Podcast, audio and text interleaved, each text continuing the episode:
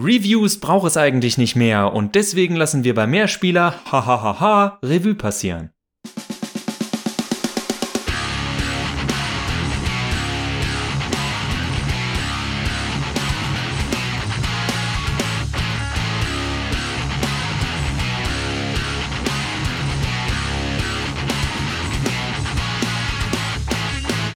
Und damit herzlich willkommen zu einer neuen Folge von, wie heißt unser Podcast? Mehrspieler auf daran geht die Welt zugrunde.de und oder robotsanddragons.de.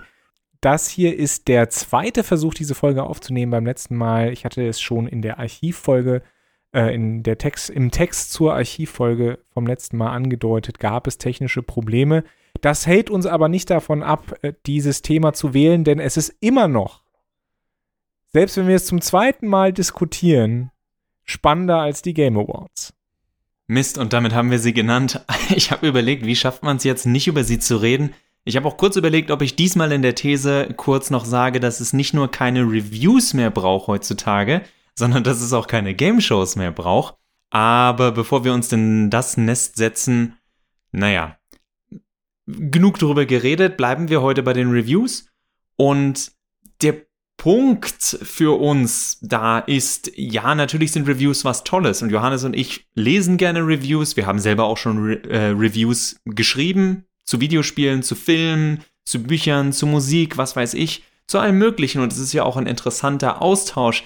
Nur, warum überhaupt noch über Sachen austauschen, wenn die Meinung der Reviewer gar keinen Einfluss mehr hat? Und damit meine ich den in den letzten Monaten und Wochen oft zitierten Game Pass, und auch eben die Abosysteme, die Johannes und ich kommen sehen. Denn wenn wir die Spiele so oder so zocken können, sprich es keinen Aufpreis mehr gibt und wir ähnlich wie bei, also wenn mir jemand bei Spotify sagt, hey, das und das Album ist gut oder das und das Album ist nicht so gut, naja, aber ich werde es mir trotzdem einfach mal selbst anhören. Ich muss es ja nicht durchhören, so wie ich ein Spiel nicht durchspielen muss, aber im Endeffekt wird mich ein Review vielleicht nochmal auf was aufmerksam machen, wenn es nicht eh ein AAA-Game ist, aber es ist überhaupt nicht mehr entscheidend, ob ich tatsächlich ein Spiel spiele oder nicht.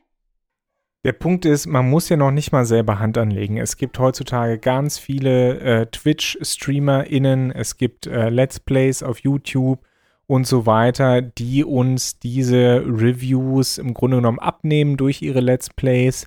Da können wir uns, da können wir uns zuschalten, reinschalten, durchskippen, gucken, gefällt uns das Spiel, mögen wir das Endgame, mögen wir das Midgame, was auch immer. Und dann entscheiden, ob, ob das was für uns ist oder nicht.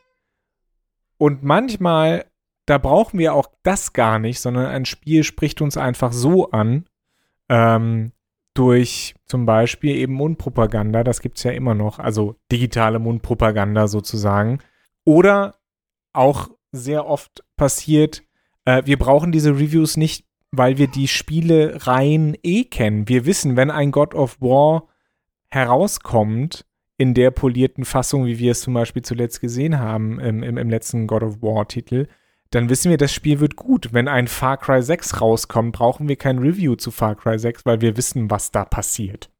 Könnte ich übrigens über jeden Ubisoft-Titel sagen aber natürlich auch über jeden EA-Sporttitel. Das wissen wir auch, da brauchen wir auch kein Review von. Äh, das Einzige, was halt ein Review wirklich gebraucht hat, war E-Soccer von Konami.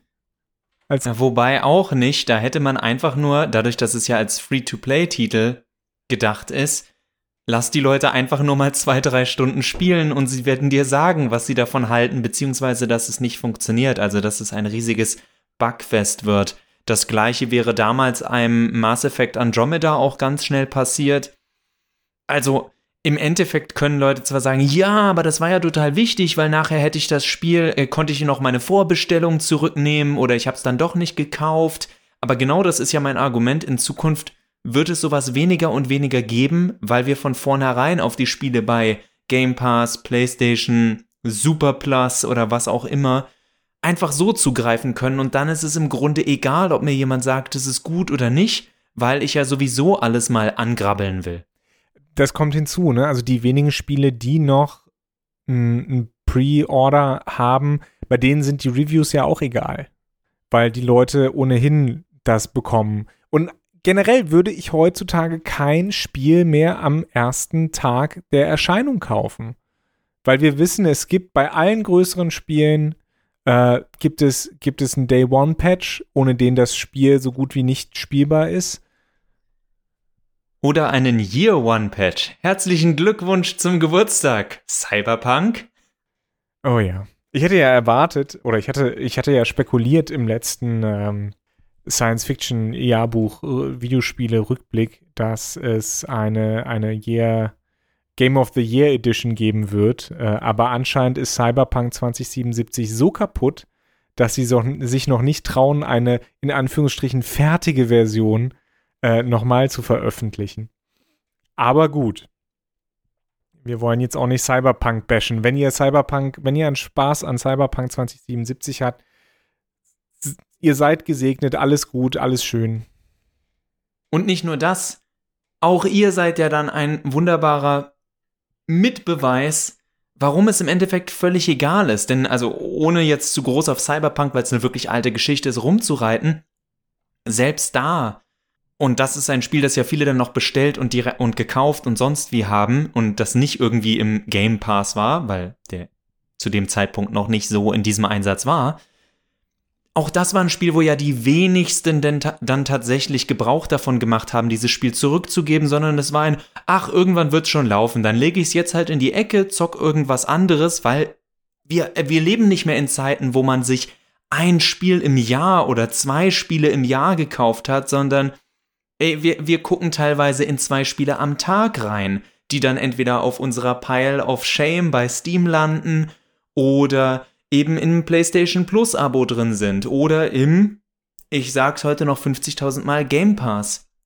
Als ähm, die PlayStation 5 zum Beispiel damals vorgestellt worden ist, war eins der Features, ey, ihr könnt einfach zwischen, zwischen den Spielen hin und her springen. Ihr habt jetzt eine halbe Stunde äh, Sackboy Adventures gespielt, keinen Bock mehr, naja, dann spielt ihr jetzt halt FIFA. Und ich dachte, was ist denn das für eine ADHS-Denke?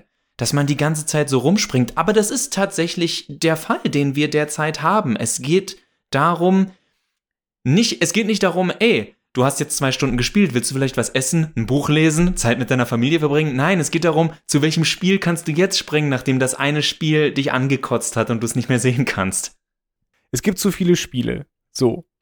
Und das heißt, wir können überhaupt nicht alle Spiele spielen, wenn sie erscheinen. Das heißt, Spiele werden heutzutage selbst AAA-Titel, ne?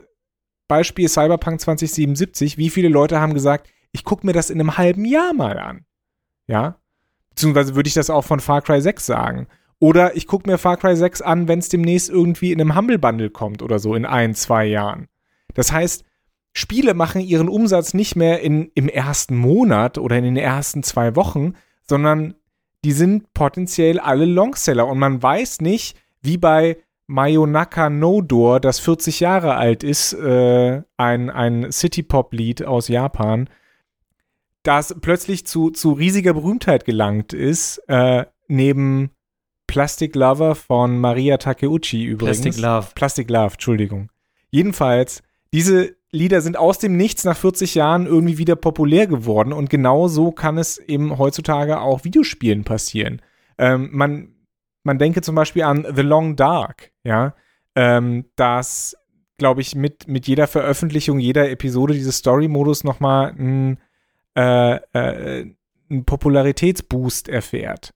Ja, und, und sich dann verkauft. Seit sieben Jahren gibt es dieses Spiel. Und da das Thema Longseller, das gibt es in dem Fall oder in dem Sinn dann zukünftig ja auch nicht mehr. Der Longseller ist das breite Abo-Angebot. Und da, ja, ist schön, wenn ich ein gutes Review am ersten Tag bekomme, aber wenn wir aufs jetzige System gucken, dass man Spiele noch vorrangig kauft, zum Beispiel auf einer Playstation, dann schaut in den aktuellen Sale, das ist ja wieder Weihnachtszeit, also Jahresende, alles auf den Ramsch. Und da findet ihr obskure japanische Titel, oder gar nicht so obskur, aber zum Beispiel die Atelier-Reihe. Das sind Spiele, die werden immer noch standardmäßig für 70 Euro verkauft und in einem Sale für 30 Euro. Ein God of War, das eine viel bessere Reviews bekommen hat, das jeder kennt, das kriegt ihr für 9,99 Euro. Der Standardpreis ist übrigens 19,99 Euro. Warum? Weil es ein Singleplayer-Spiel ist, das ihr einmal anfasst, wo keine zusätzlichen Games as a Service Sachen drin sind, keine Season Pässe, kein gar nichts. Das ist nichts, womit man langfristig groß Geld macht. Und es ist ein First-Party-Titel, das heißt, Sony sagt sich, ja, komm, hauen wir in den Sale rein, verkaufen wir für wenig Geld für die paar Leute, die es immer noch nicht gezockt haben. Aber das ist das, wo es halt auch hingehen wird. Sowas wie God of War soll in Zukunft ein Grund sein. Bisher waren das die System Seller. Warum kauft ihr euch überhaupt eine PlayStation? Nur da gibt's God of War, nur da gab's lange Zeit Final Fantasy, nur da gibt es Horizon Zero Dingsbums Forbidden West bla. Aber in Zukunft will man halt mehr. Man will nicht einfach nur, dass ihr dieses Spiel einmal kauft, sondern man will, dass ihr jeden Monat für den Zugriff auf 20 Milliarden Spiele, wovon ihr vielleicht 10 spielen wollt, jeden Monat äh, 10 Euro oder so ausgebt. Das ist ein Geldsystem, mit dem sich planen lässt, was ja viele dieser aktiennotierten Gesellschaften machen wollen. Und da ist es, um beim Thema Review zu bleiben, bevor ihr euch fragt, Moment, ging es nicht um Reviews? Da sind Reviews halt völlig irrelevant. Da braucht man ein kurzes Klatschen und Applaus und da kann man tatsächlich sagen, derzeit ist sowas wie The Game Awards von Jeff Keighley wichtiger als ein Review. Denn darüber werden wieder sonst wie viele Twitcher reden. Wir sagen nicht, dass es gut ist, aber es geht nur um, hallo, hier Aufmerksamkeit. Und jetzt zocken es wieder ein paar Leute und in der Hoffnung, dass weil es ein paar Twitch-Streamer oder YouTube-Streamer zocken, dass auch ganz viele Leute sagen, ach ja, weißt du was, ich hol mir mal für drei Monate PlayStation Plus, ich hol mir mal für sechs Monate den Game Pass. Es geht im Endeffekt nicht mehr darum zu sagen, etwas ist gut oder etwas ist nicht gut, sondern einfach nur, lohnt es sich? Und das Spielangebot ist so groß, eben nicht nur an aktuellen Titeln, sondern auch an vergangenen Titeln, die ihr noch nie gespielt habt, dass es immer heißen wird, natürlich lohnt es sich, die paar Euro auszugeben, wenn ihr gerne Videospiele spielt. Und dann kommt halt hinzu, es wird dann, wird dann keine First-Party-Titel oder Exklusivtitel mehr für die Konsolen geben, sondern die Exklusivtitel kommen dann in den Pässen. Wir sehen das jetzt schon so ein bisschen äh, mit dem Game Pass und der Tatsache, dass Microsoft ja Obsidian gekauft hat, sodass Obsidian jetzt erstmal die Spiele äh, mehr oder weniger exklusiv in Anführungsstrichen für den Game Pass äh, von, von Microsoft veröffentlichen kann. Also ja, da, da wird sich ein bisschen was ändern wahrscheinlich. Und die Auswirkungen auf die Berichterstattung von Videospielen ist dann, dass Kritiken, dass Reviews gar nicht mehr oder, oder zumindest Reviews zum Erscheinungsdatum eines Spiels gar nicht mehr so relevant sind. Und sie sind es jetzt ja schon eigentlich nicht, weil was, welche Spiele erha erhalten ein Review? Das sind die ganz großen, die AAA-Titel, wo, wo es aber 5000 Reviews gibt, weil es 5000 Seiten gibt, die sich damit beschäftigen. Das heißt, ähm, es, es, die, die Menge an Titeln, die erscheint, wird größer, aber die, die auch wirklich äh, in den Fokus gerückt wird, dass die wird kleiner, äh, notwendigerweise, weil keine Redaktion mehr die, die Manpower und Womanpower hat, um diese Titel alle abzudecken. Also was macht man, worüber berichtet man? Die großen Titel, die Klickzahlen bringen. Aber das macht halt auch jede andere Seite. Und da haben wir schon gesagt, das sind meistens rein, da brauchen wir keine Reviews für. Und wir sehen ja auch an den Reaktionen, dass die Leute dann eher über den neuesten Trailer wieder reden werden. Über die Reviews, ja, die sind halt da, beziehungsweise die kommen so viel später als die Trailer, dass man ja sich schon längst entschieden hat, bin ich interessiert an dem Spiel oder nicht und ob ich das Spiel dann tatsächlich zocken will oder nicht. Das sagt mir der Streamer meiner Wahl, den ich cool finde und der manchmal auf die Nachrichten, die ich ihm schicke, antworte. Und nicht irgendeine Games-Redaktion. Ja, es gibt noch alte Hasen, äh, wie Johannes und mich, die halt vorne schon eine 3 stehen haben das Ganze ein bisschen länger machen und wir sind ja jetzt noch nicht mal die ältesten Gamer. Also es gibt natürlich auch Leute, die sind 10, 20, 30 Jahre älter als wir, die sich für Videospiele interessieren und die sagen vielleicht auch noch, ja, es gibt so dieses und jenes Magazin, das ich wirklich gerne lese und äh, deren Meinung finde ich auch interessant. Aber das ist die Minderheit. Das werden weniger und weniger. Das seht ihr auch, wenn ihr selber ein bisschen Recherche machen wollt. Schaut euch mal Klickzahlen von Reviews an. Auf vielen Seiten bis auf so ein, zwei größere Seiten, die halt in erster Linie fast schon als Meme weitergeleitet werden, wie eben IGN, wo sich jeder über die Punktzahlen versucht lustig zu machen, selbst obwohl die meisten Leute es scheinbar ja doch wichtig finden. Äh, da findet ihr nicht mehr viel. Weil diese, Re also Trailer haben sonst wie viel mehr Aufmerksamkeit als Reviews. Und selbst die, äh, ja, die Erwartung von, wow, es kommt eine neue Werbung für den nächsten Spider-Man-Film, ist ein größeres Event, als wenn irgendjemand am Ende tatsächlich einen, egal wie guten Blogpost, zum Beispiel bei Robots and Dragons, schreibt, warum der neue Spider-Man No Way Home ein Film ist, in dem Schauspieler sind, und eventuell digitale Effekte zum Einsatz kommen. Hinzu kommt ja auch noch, oder sagen wir so, die Konsequenz aus dem, was wir jetzt beschreiben. Und es ist ja, äh, um, um nochmal zu verstärken, was, was Max gesagt hat, es geht uns nicht darum zu sagen, hört auf, Kritiken zu schreiben äh, und das ist alles äh, veraltet. Im Gegenteil, ich glaube, noch vor ein paar Jahren wären wir die Ersten gewesen, die, wenn man gesagt hätte, hey, hast du Bock bei uns bezahlt in der äh, Redaktion über Videospiel zu schreiben, dann wären wir die Ersten, die alles stehen und liegen gelassen hätten. Ja, ja, ja. Und dahin gegangen wären. Mittlerweile hat sich das, glaube ich, erledigt. Aber wie gesagt, noch vor, vor einer Handvoll Jahren wäre das, wär das äh, absolut unser Traum gewesen. Deswegen, also ich habe auch absolut Respekt vor, vor allen Leuten, die, die, die das machen, die diese Kritiken schreiben. Das ist nicht einfach und die verdienen zu wenig Geld. Ist jetzt, ist jetzt der Punkt, wo, wo ich vielleicht auch mal erwähnen sollte, dass ich, dass ich fast mal Redakteur geworden wäre. Aber naja.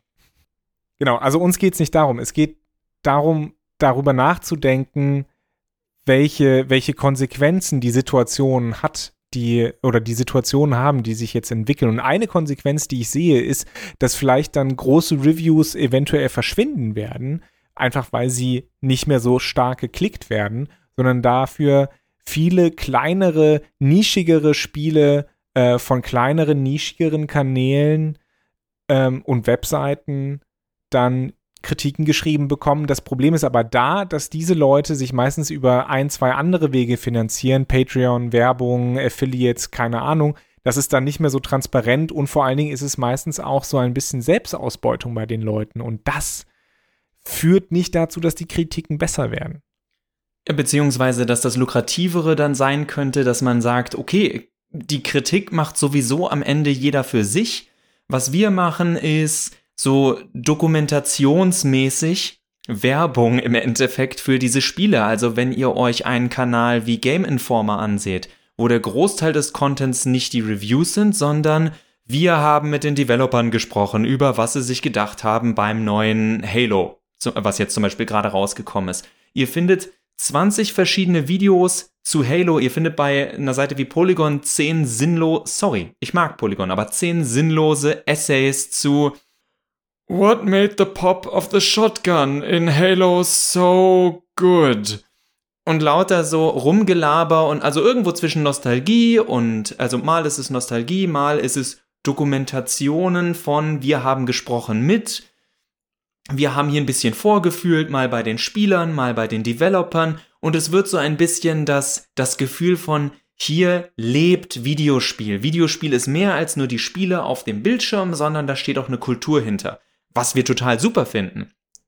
Aber es hilft den Kritiken nicht. Das Kritikwesen bei Videospielen ist derzeit weit hinten angestellt, weil sich jeder eine Meinung selbst bilden kann, was nichts Schlechtes ist, und was nicht Schlechtes sein muss, was aber auch heißt, dass für Leute, die Kritiken schreiben wollen oder erstellen wollen, man muss ja nicht nur schreiben, sondern wenn man auch Videos dazu macht und dergleichen, äh, da stellt sich jetzt die Frage, was kann man jetzt noch machen, damit das einen Mehrwert hat, auf den die Leute tatsächlich Bock haben?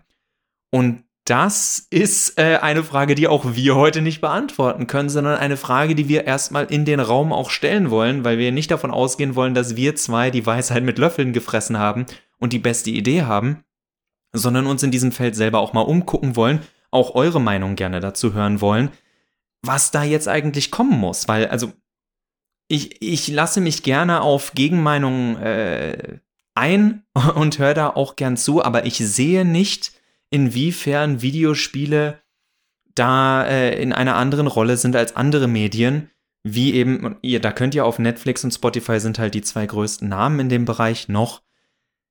Es spielt keine Rolle mehr, was für ein Review auf irgendeiner Seite der neue, die neue Netflix-Eigenproduktion bekommen hat, sondern die ist auf der Featured-Seite und selbst wenn die Leute nur aus Langweile mal reingucken, sie werden reingucken, weil es da ist und weil es nichts extra kostet. Ein letzter Aspekt, der äh, mir auch noch eingefallen ist beim äh, Raussuchen der Archivfolge äh, für, für letzten Sonntag, ist, wir haben ja auch schon im, über die Frage gesprochen, ähm, wie viel Zeit haben Reviews heutzutage? Ja, bei Open-World-Titeln beispielsweise, wenn die Publisher erst drei, vier, fünf Tage vor eigentlichem Erscheinen das, äh, die Review-Zugänge rausgeben, da haben Kritikerinnen und Kritiker gar nicht so viel Zeit, eben das Spiel wirklich in seiner Gänze zu erfassen, wenn es halt so ein riesen 60, 80 Stunden Titel ist. Äh, zum einen. Und zum anderen gab es dann halt des, als Reaktion darauf diese Reviews in Progress, was aber auch irgendwie blödsinnig ist. Ja, also das sind zwei Probleme, über die wir schon in der Vergangenheit, ja, also ich erinnere dann, die Archivfolge war von 2016. Ähm, die, das sind also Probleme, die schon in der Vergangenheit da waren, die bis heute ja eigentlich nicht wirklich gelöst sind, außer dass wir sagen, ja, Reviews sind halt nicht mehr so wirklich relevant. Und ich glaube, das ist so unser Punkt, mit dem wir aufhören können. Videospielkritiken sind weiterhin irgendwie so ein bisschen schon wichtig als äh, konsumentenfreundlich äh, oder freundliche Maßnahme, aber sie werden halt einfach nicht, sie, sie sind nicht zeitgemäß. Sie sind nicht mehr zeitgemäß anhand dessen, was in der Videospielbranche passiert äh, und was passieren wird wahrscheinlich. Und jetzt ist ein guter Zeitpunkt. Gerade das Gute ist, Reviews stehen mit dem Rücken zur Wand. Also das klassische Review als, als Content Generator, als Click Generator. Das heißt, da kann man sich jetzt auch mal ein bisschen was trauen, weil was wir sehen ist, die Reviews, die funktionieren, sind die persönlichen, die authentischen Reviews weiter. Gucken die Leute. Nee, ich sag nicht, dass ich sie gut finde. Johannes hat gerade so laut mit den Augen gerollt, das habe ich wahrscheinlich nachher auf der Tonspur. Die gucken die Leute und ich habe vor kurzem wieder ein Review im Hintergrund laufen lassen zu Cyberpunk, was im Endeffekt darauf, hieß, darauf hinauslief, dass äh, die gute Frau erzählt hat, ja, es hat viele Fehler, aber ich mag diese Welt so sehr, bla bla bla und mh, mm, ne, ist halt für mich, ich mag's. Und ich denke mir, ja, aber wem helfe ich denn damit? Damit ist niemandem geholfen, außer dieser Person selbst. Und das ist zwar schön und legitim, darüber ein Video zu machen, aber dem, dem Konsumenten hilft es überhaupt nicht weiter. Und auf die Gefahr hin, dass viele Leute sagen, dieser Podcast hier hat mir als Konsument auch noch nie geholfen. Das tut uns dann leid, aber das ist natürlich auch ein Ziel, dass wir Leuten dabei helfen wollen, Entscheidungen zu treffen, mit denen man am Ende glücklich ist bei Videospielen und sich nicht wieder in die Ecke setzt und sagt, ich habe das Gefühl, ich habe nur Zeit verschwendet mit meinen Videospielen. Weil genau das ist ja das, worüber wir jetzt seit knapp zehn Jahren sprechen, dass man sich so nicht fühlen sollte und wenn man sich anhaltend so, anhaltend so fühlt, dann läuft irgendwas verkehrt. Ähm, ich bin gespannt, was, ob in den nächsten Jahren tatsächlich, äh, ich erwarte, dass Reviews eher uh, abstürzen werden und so ins Hintertreffen verschwinden werden. Ich fände es aber wirklich cool, wenn mal wieder jemand sich die Frage stellt, was können wir hier eigentlich erzählen? Was wollen wir mit einem Review heute eigentlich noch erzählen? Weil die Zeit von Bang for Your Buck ist vorbei. Wir hoffen, ihr habt äh, genug Bang für eure Bugs erhalten, äh, indem ihr diesen Podcast gehört habt. Lasst uns gerne wissen, wie ihr die Zukunft von Videospielkritiken, großen Videospielkritiken, langatmigen, langtextlichen äh, Videospielkritiken seht. Ähm, die Kontaktdaten findet ihr wie immer im Text. Und wir hören uns hoffentlich nächste Woche wieder.